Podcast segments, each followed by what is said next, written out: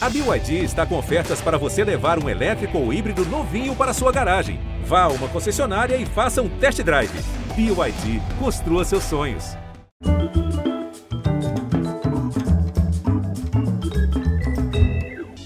Olá, bem-vindos.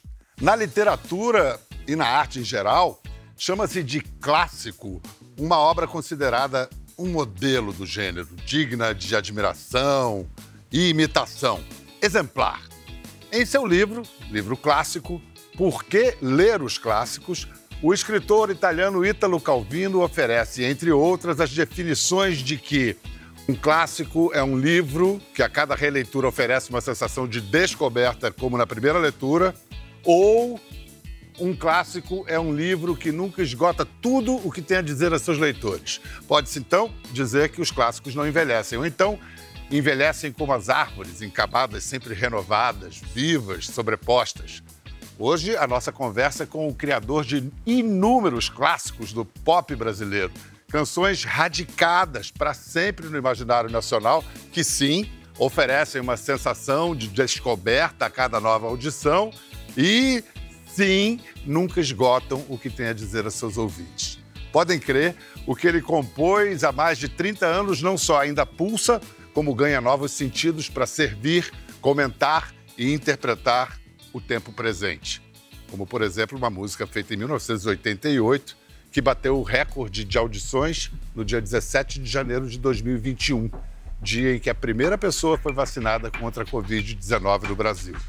A música A Cura, de Lulu Santos.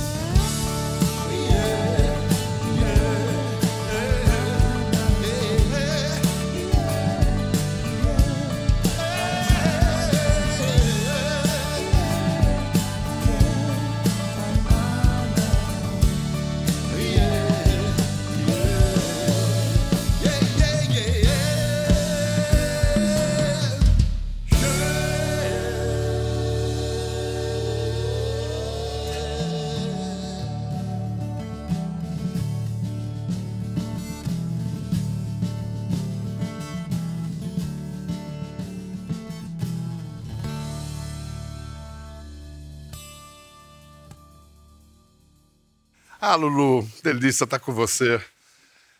Quando você escreveu A Cura, é... a que cura você estava se referindo então? Faz, faz isso 34 anos. Especificamente a cura da AIDS. Era a epidemia que graçava é, naquela época, mas era seletiva, ela não era tão geral e, sobretudo, os esforços é, para se achar uma cura. É, não digo nem científicos, mas os incentivos para que aquilo acontecesse eram um pouco diminuídos ao tamanho do que se enxergava que fosse o alcance. Depois veio a se perceber que era um pouco menos seletiva do que parecia uh, quando chamavam ainda de câncer gay, né? e a, par a partir daí passou a ser uma preocupação de toda a humanidade. Então a canção é sobre o primeiro impacto das perdas é, que essa doença trouxe para nós todos e para mim, já sabedor desta realidade, para a minha comunidade. A gente perdeu tanta gente querida, né? Na, então e agora também. Agora, curioso, você já tinha regravado a cura com o doce Vitor Clay. Foi. Eu, eu adoro renovar o sentido da palavra tradição. Você se sente meio portador assim de uma tocha da tradição, passando a bola ou batendo bola com esses meninos? É, que é muito mais bater bola, sabia? É, é uma troca mesmo, como tem que ser. Não tem uma coisa impositiva. E nem e... reverencial, né? De, oh. Tem de respeito, que é muito melhor que reverência. Isso. Reverência pode ser feita, res... pode ser falsa. É. Né? Reverência pode ser falsa. Respeito, respeito só, dificilmente. Só é. genuíno, só é. vale genuíno. Só genuíno. Falar em tradição, estava conversando com o Bé Palmeira, que acontece também ser diretor desse Nossa, programa, sim. e a gente estava falando de uma tradição que você compartilha com Rita Lee, com os Beatles, já vou dizer o que é. Mas antes eu queria te perguntar qual foi a reação da gravadora lá em 1983, quando, aliás, nós nos conhecemos e você comprou a briga para apostar em Como uma Onda, como música de trabalho para lançar o ritmo do momento, o disco. Eles acharam o que dessa ideia? Acharam engraçado. é, é, tem uma historinha. É, o, o Adivinho o que que era a primeira música de trabalho do Ritmo do Momento, Ritmo que é esse álbum de, de 83, foi censurado pela censura, pelo órgão federal da censura. Naquela época eles mandavam um fax para todas as emissoras decretando a proibição da execução. E adivinho que, no máximo ele encostava na lipidinagem, mas encostava com luva. Sabe? Eu acho que a censura, não vou dizer que a censura estava certa, mas a censura demonstrou rara inteligência ao censurar, adivinha o quê? Porque é uma música explícita, erótica, excitante. Acho que a censura deve ter ficado meio mexida e. Uau, se a censura ficou como você, eu... lembra? Porque tinha as Donas Solanges, né? As...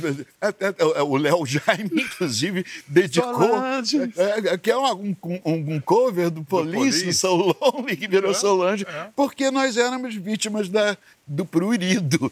E provavelmente esse prisson, de fato. É, eu nunca pensei na, na canção dessa forma, porque ela tem uma coisa meio irônica, assim.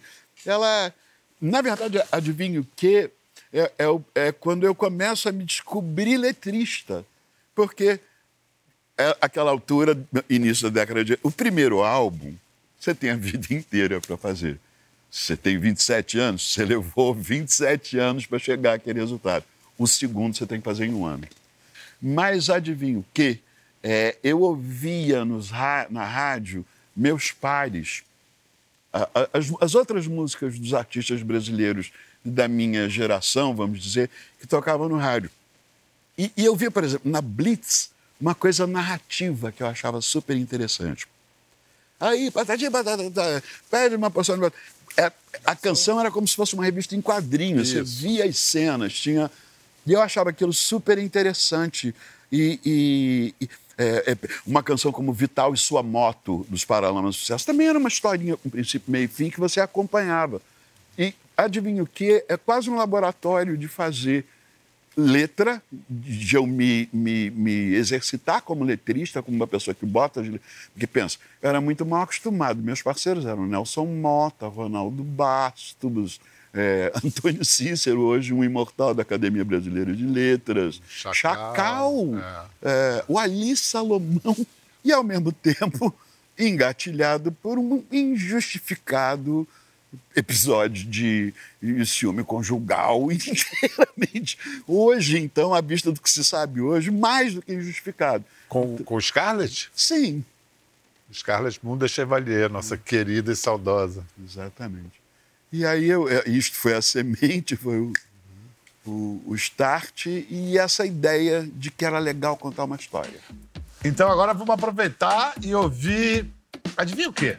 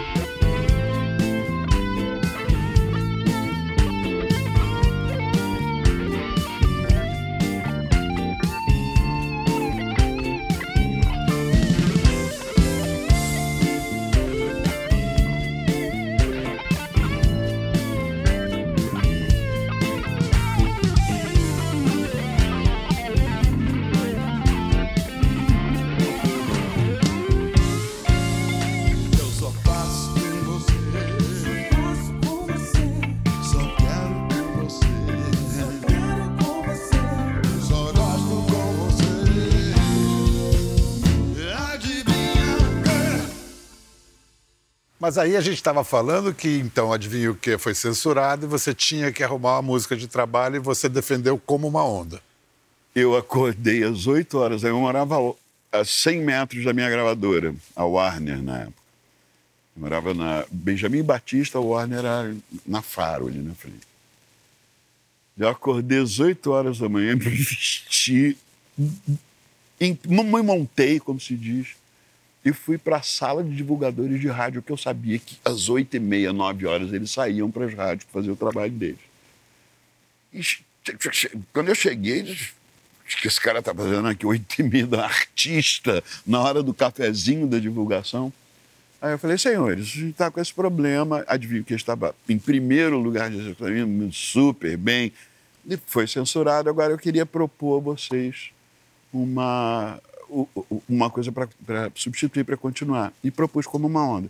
É isso aqui. Peguei o álbum, botei na vitrolinha, baixei a agulha e botei para tocar. Deu 15 segundos de introdução. O DJ Corello, hoje DJ Corello, que era divulgador, um fabuloso é, DJ de charme aqui do Rio de Janeiro, uma, um lorde dessa linguagem, tirou outro divulgador, o Bira, para dançar. Aí ficaram os dois dançando. Aquele bolero. Aquele bolero, que era a, a, última coisa que se podia supor viável naquele ambiente de o novo rock brasileiro. Aquilo só ficou. É, bolero com slide guitar, com guitarra baiana, só ficou viável, tipo, 20 anos depois, quando o Buena Vista Social Club apareceu com Ry Cooder fazendo exatamente a mesma coisa. Ah! Ou 20 anos antes. Os Beatles. Os Beatles com And I Love Her, Till There Was You. São boleros. São boleros. Rita Lee, caso sério. P.S. I Love You. P.S. I Love You. As I e você, olha só, você tem Como Uma Onda, De Repente Califórnia, Lua de Mel, Sereia, são todos boleros. São todos boleros. O que é que o bolero tem, Lulu Santos?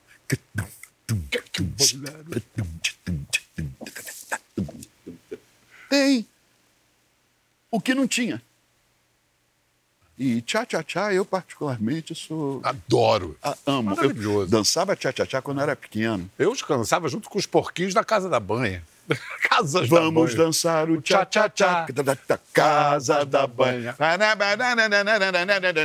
Alegria vem de lá. Casa da banha. É lá que eu quero comprar. que maravilha. E, e na, é, na casa da minha avó fazia esse truque que você botava cinco manchetes e cruzeiros, assim, duas e duas e uma no meio, você fazia tum, tum, tá, tá, tá, tum, tum, tá, tá, tá, tum, tum, tá, tá. É o tchá-tchá-tchá, minha gente, vocês não sabem o que, é que vocês oh, estão perdendo. maravilhoso. Olha, não, fechei, tá bom demais. Escuta, mas no fim, só para concluir a história, os divulgadores tiraram da sua cara, dançando e não sei o quê. Primeira semana, nada. como nada. Zero. Segunda semana. Meio. Terceira semana na terceira semana, e era uma coisa agônica, porque imagina uma criatura prostrada numa cama, num apartamento. Eu, nesse apartamento. Da Benjamin podia... Batista. Na... Não, não, não, da Benjamin Batista. Você não conheceu o da Fonte da Saudade. Não.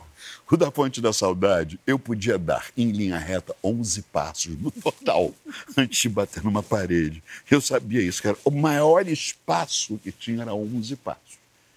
E, e, eu, nesse apartamento de 11 passos, estendido numa cama, eu tinha um rádio de plástico, a MFM, que eu ficava na mesma posição, só trocando dial, assim. No meio da terceira semana, de de manhã até as seis horas da tarde, eu ouvi a canção oito vezes.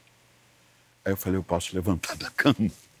Maravilhosa essa é. história, que coisa linda. No começo desse ano, o... foi lançado o álbum Futuro do Passado, as canções de Lulu Santos, que é uma homenagem aos 40 anos de carreira do Lulu. São jovens artistas reinterpretando a, as suas canções. Alguma coisa comoveu você, especialmente nessas releituras? O gesto do DJ Zé Pedro, que é o curador dessa coletânea, que é uma das pessoas que melhor conhece música acho que conhece é pouco, que mais ama música brasileira no Brasil. E ele resgatou os, os não clássicos, na maioria das vezes. É, o que me faz um favor enorme, eu acho que o, o DJ tem um papel importantíssimo para a música contemporânea. Chegou um momento que eu percebi que você precisa de um, de um DJ meio como um sommelier. Uma pessoa que ouve tudo e fala, isso aqui é legal. E tem uma coisa no, no, no entendimento que DJ tem de música que é diferente de músico. Músico toca para tocar. Eu acho que a gente devia tocar para ouvir. Toca para ouvir. Mas músico gosta de tocar para tocar, gosta do ato de tocar. Gosta de ouvir, mas gosta. De... E toca o instrumento. DJ toca a gente. Ele, come... ele olha para a pista. Começa a tocar um negócio, ele sabe que ali está rolando um calor. Ali talvez não. Ele sabe que se ele mudar de música, talvez junte tudo ele tem o termômetro do que música faz. Poderoso. Com as pessoas. Muito preciso. E essa é a, a maestria do bom e do grande DJ. E tem muitos. E na vida eu tive a sorte de trabalhar com muitos e muito grandes e talvez antes mesmo de, de que outras pessoas lançassem mão da, do mesmo é, processo, porque eu trabalhei muito com Memê, Marcelo Mansur, o DJ Memeu, o álbum Eu, Mememe e Eu, foi a primeira vez que eu vendi um milhão de cópias é, de qualquer coisa. E isso já era 94, é, já com 12 anos de carreira, e, e era basicamente um disco de remixes. E uma das melhores experiências que eu tive na vida foi sentar no estúdio, é, apagou a luz, botou a bola de espelhos e tudo, e tocou o remix de casa você se ouvir daquele jeito, uma revelação. Primeiro era vertigem, Então eu tenho essa essa não é uma dívida de gratidão, não, mas essa compreensão do bem que o DJ faz. No caso, eu expliquei o, o eu tive uma é, extensa e produtivíssima relação com o DJ, o mestre do funk, DJ Sunny Pitbull, que chegou a tocar, tocou comigo no Rock in Rio. Em 2017 eu levei Catra e DJ Sunny Pitbull, pela, pela primeira vez no Rock in Rio, inclusive. É, inclusive sob protesto. Isso aqui não é um festival de rap, é um festival de rock. Bacana esse seu reconhecimento, muito bonito. Mas olha, estou é, aqui nas mãos, porque como obras clássicas elas transcendem o próprio gênero, a música do Lulu ganhou forma na arte visual de Daniel Condo esse livro lindão. Eu vi esse livro com as minhas meninas. Você sabe que eu sou pai vou. Tenho uma menina de quatro e uma de dois. E elas foram decodificando cada imagem. E aí eu trazia música. É um sonho. Curti muito o livro. Lulu, traço e verso. É, a gente vai falar mais do livro e, e de como ele aconteceu, mas a nossa equipe, valorosa equipe do Conversa, foi conversar com Daniel Condo. Quando você abre o seu celular, está assim, Lulu Santos segue você. Eu tomei um susto.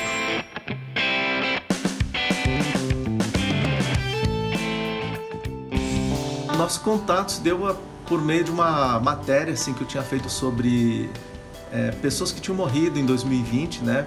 Ou por Covid, ou pessoas muito importantes assim que tinham é, partido da área artística e a gente a partir daí começou a, a, se contactar, se conectar, né? Deu muito jogo assim, é, criativamente a nossa a nossa troca de figurinhas ali na, pelo Instagram, né? Aí eu perguntei pro Lulu, pô, tá, tá, dando tão certo o nosso jogo aqui de linguagem gráfica com as, as provocações que ele fazia, né?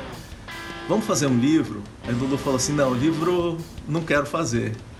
Ele falou assim, mas uma coisa eu, topo, se você, se você topar, é fazer um songbook ilustrado.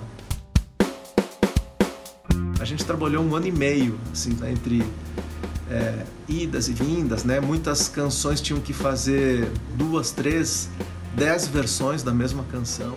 A canção do Lulu acho que tem uma função às vezes de você usar um band-aid assim para cobrir a sua dor, né? Para sentir que aquilo pode não doer tanto. Eu acho que a canção do Lulu quer justamente sempre curar uma ferida, né? Cicatrizar. Eu acho que ele é um, é um, é um último romântico mesmo, né? E esse, esse band-aid acho que reflete um pouco desse... Olha, tudo bem, né? Tudo vai ficar bem, né? é encostar no seu peito e se expor algum defeito por mim. Tudo bem, tudo bem. Lulu, você soube que você costuma chamar o livro de livro quê? Livro o quê? Por quê? Porque é para você cantar e tocar. Teve uma coisa maravilhosa, Pedro, que a gente fez o lançamento disso na Bienal do livro desse ano, que passou. E lá, você sabe, tem um espaço de uma arquibancada aqui onde tem as palestras e tudo. E eu fiz um de fato karaokê. É, eu fiz uma entrevista o Marcelo Cosme, o jornalista Marcelo Cosme, para quem eu escrevi é, o prefácio do livro dele, Quem Sabe Você Seja, é, homofóbico. É, e trocamos essa, essa xícara de açúcar. Ele me entrevistou um pouco e eu, desde o início, a gente botou uma lista de quem gostaria de se inscrever para cantar as canções. A pessoa que escolheu cantar como uma onda, ela primeiro falou: Eu escolhi cantar essa música, Tudo Passa, Tudo Sempre Passará, porque era o meu mantra de trabalho era o que eu pensava diariamente. E a moça cantou Bial aos prantos. Eu estou quase chorando só de ouvir. A gente estava na linha de frente o tempo todo, na maior emergência pública do Rio de Janeiro, que é o Hospital Souza Guiar. E assim, era um dando força para o outro. E uma, uma canção sua que a gente sempre conta, cantava era Nada do que foi será de novo do jeito que já foi um dia. Como uma onda. Tudo passa, tudo sempre passará. E isso era o nosso lema. Todo dia a gente contava, tudo sempre passará. E está passando. Nada do que foi será de novo do jeito que já foi um dia.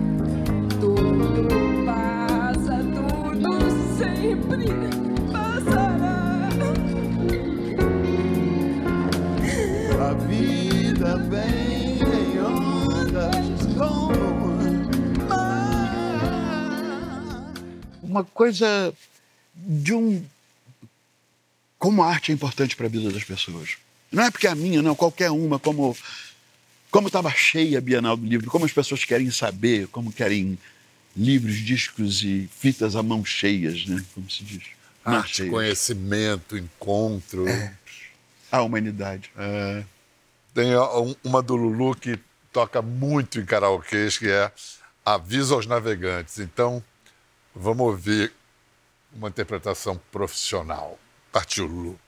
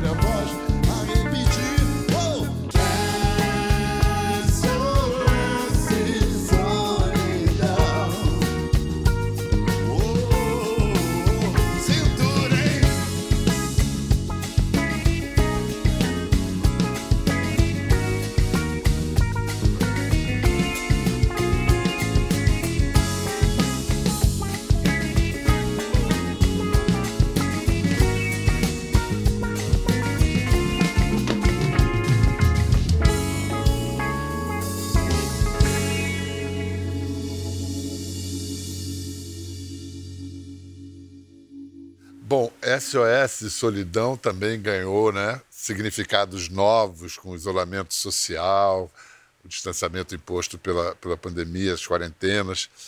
Quando você escreveu essa canção, você estava se sentindo só assim, roendo borda de pinico? Provavelmente, viu? Porque a história que eu contei antes do Adivinho que era uma busca de um texto, né? Para a gente, vindo de onde eu vinha, do meu, do meu ponto de vista, é, letra era uma coisa que no final você deixava um espaço para alguém, para você poder cantar. Uhum.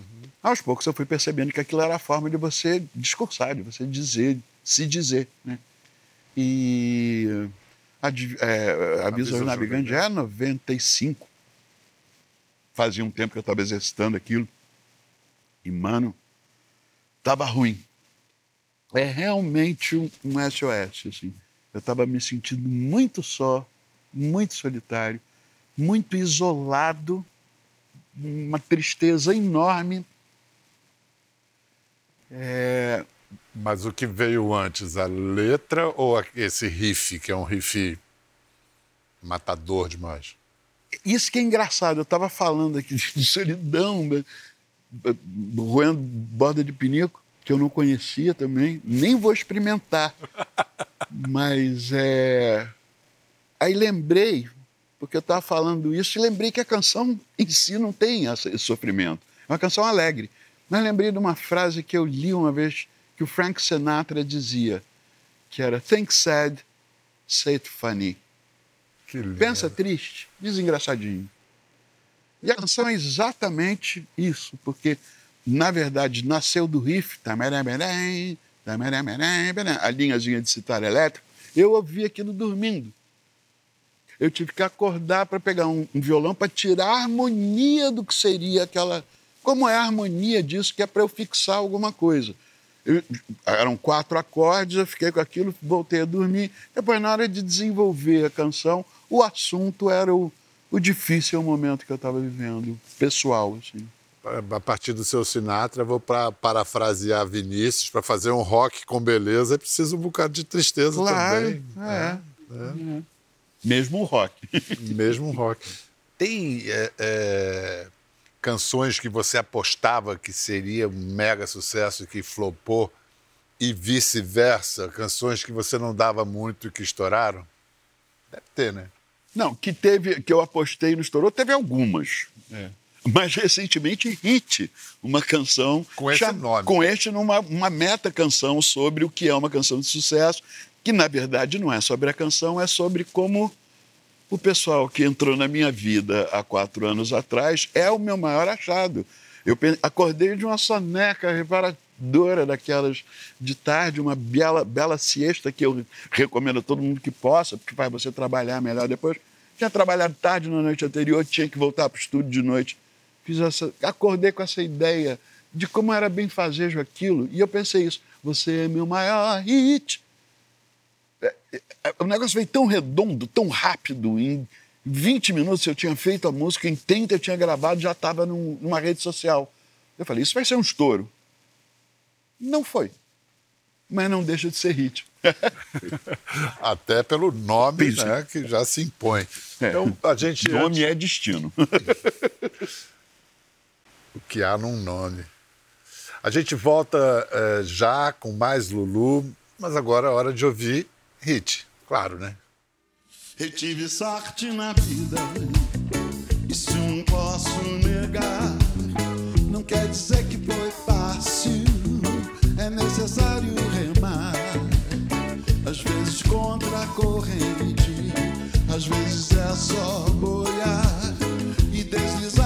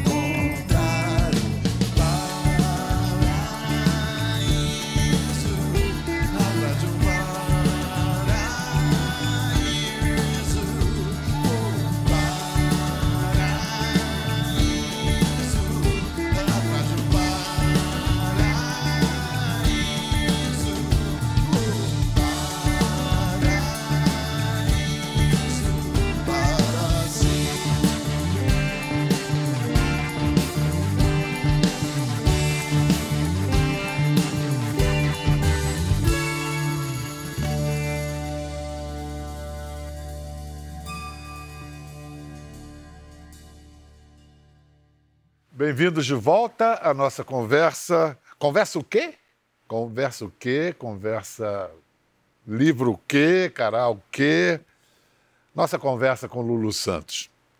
A gente voltou agora no intervalo com essa canção Inocentes, que é a que você gravou com Melim. Através de algo que eu acho bastante original na nossa história. Hoje nós temos um diálogo entre as gerações que talvez nunca tenha havido antes.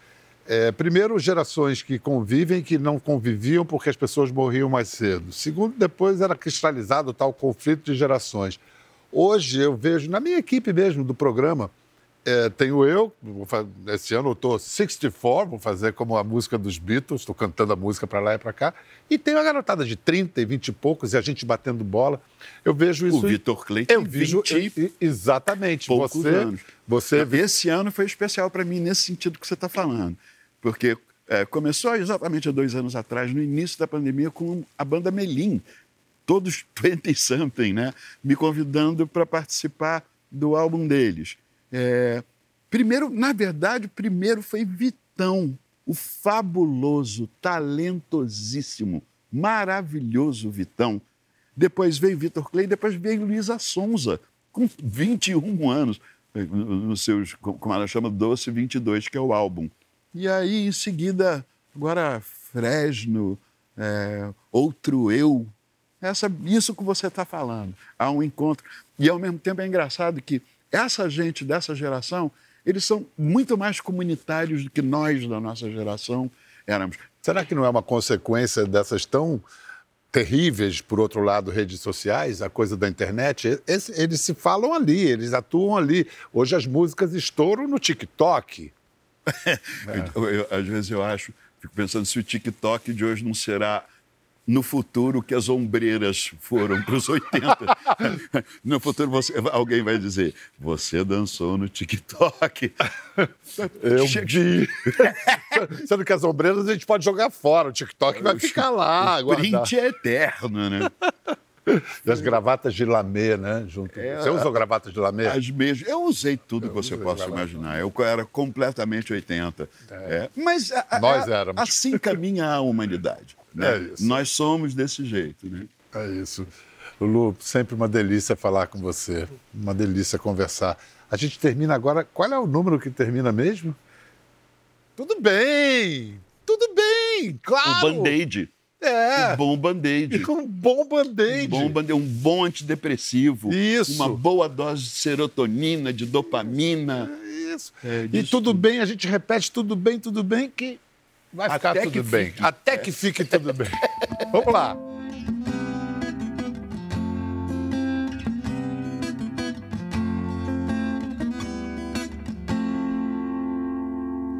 Já não tenho dedos pra contar com teus barrancos despenquei e quantas pedras me atiraram ou quantas atirei. Tanta farpa, tanta mentira, tanta falta do que dizer, nem sempre é só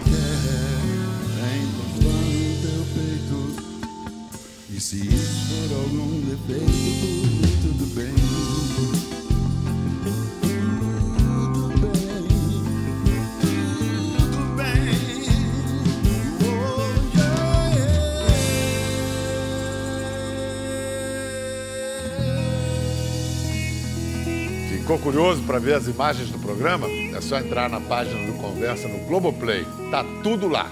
Até a próxima!